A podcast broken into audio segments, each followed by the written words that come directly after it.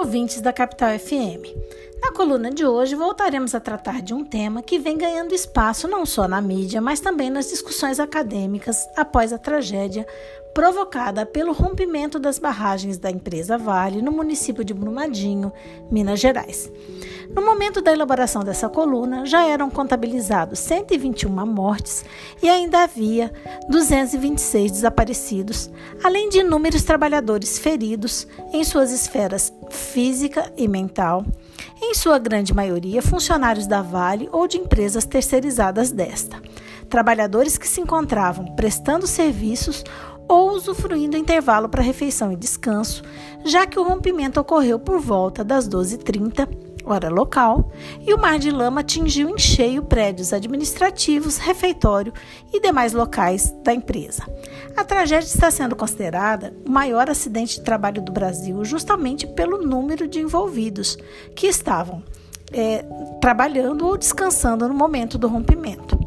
Muito embora muitos estejam rejeitando a palavra acidente, face à previsibilidade e os riscos no caso de Brumadinho, para a ótica trabalhista, assim deve ser enquadrado, pois a legislação brasileira considera acidente de trabalho todo aquele que provoque lesão corporal ou perturbação funcional, resultando em morte, perda ou diminuição da capacidade para o trabalho, seja temporária ou seja permanente. O acidente de trabalho ocorre durante a prestação de serviços ou em decorrência desta, abrangendo também os horários destinados à refeição, descanso ou satisfação de outras necessidades fisiológicas.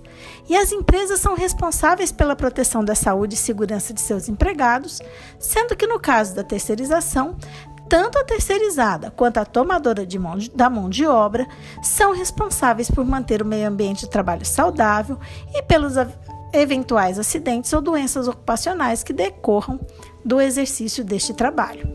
Assim, todas as empresas empregadoras que tiveram trabalhadores vitimados pela tragédia devem emitir a comunicação de acidente de trabalho, a CAT, e por outro lado, essas empregadoras são responsáveis pelos danos sofridos aos seus empregados, que poderão ser materiais e extrapatrimoniais, aí envolvidos os danos morais, estéticos e até mesmo existenciais.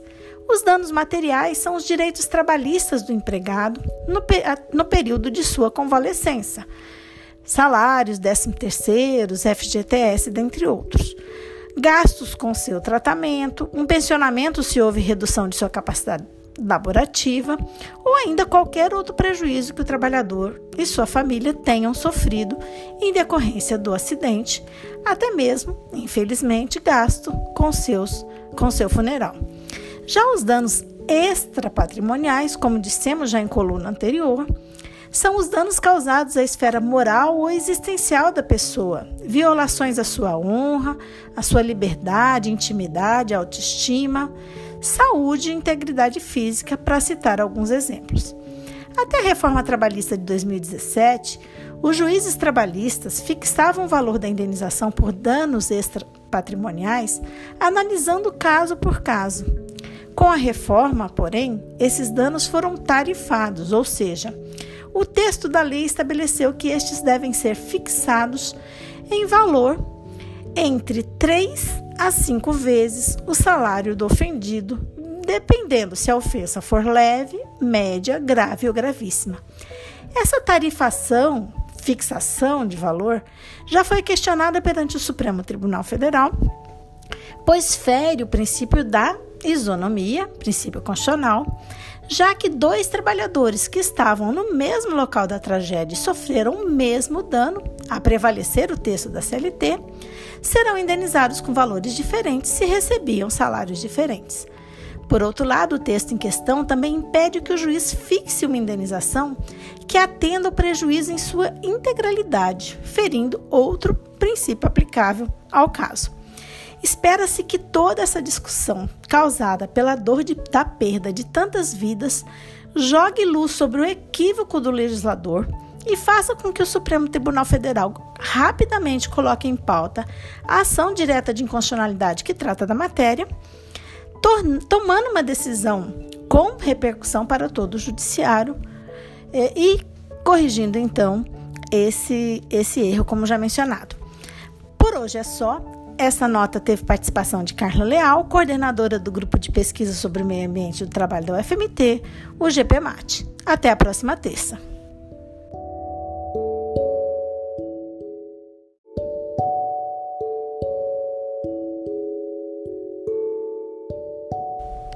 Olá, ouvintes da Capital FM. Na coluna desta semana, trataremos de um assunto que atinge todas as relações trabalhistas e ganha especial atenção à véspera do carnaval, que são os feriados. Os feriados civis e religiosos são determinados por lei, seja federal, estadual ou municipal. São feriados nacionais, por exemplo, o dia 1 de maio, Dia do Trabalhador, o dia 7 de setembro, Independência do Brasil, e 12 de outubro, Nossa Senhora dentre outros previstos em leis federais.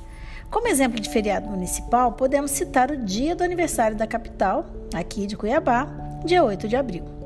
Em regra, poderá ser exigido que um empregado trabalhe em feriados quando se tratar de atividade que, em razão das exigências técnicas, não se suspenda. Por exemplo, transporte público, hospital ou quando haja autorização em convenção coletiva. Aproveitando a proximidade da data, destacamos que o carnaval, apesar de chamarmos de feriado, não costuma ser considerado como tal para os empregados contratados em regime da CLT. Isso porque não há lei nacional ou lei estadual, no caso aqui em Mato Grosso, que preveja o carnaval como sendo feriado. No âmbito municipal, Cuiabá também não tem essa previsão. Então, pode ser exigido que se trabalhe normalmente no carnaval o que não, normalmente não ocorre apenas por seguirmos uma tradição. Em regra, o empregado que trabalhar em um feriado poderá usufruir de folga extra na semana subsequente como forma de compensação, ou, se não houver a folga compensatória, receber em dobro o valor desse dia trabalhado. Entretanto, algumas situações surgiram com a reforma trabalhista acerca desse assunto. A primeira novidade é que, mediante acordo e convenção coletiva, passa a ser possível a troca do dia do feriado. Isso quer dizer que, a partir de então, é possível que, mediante um acordo, um feriado que caia na quarta-feira possa ser antecipado para uma segunda ou adiado para uma sexta-feira, por exemplo.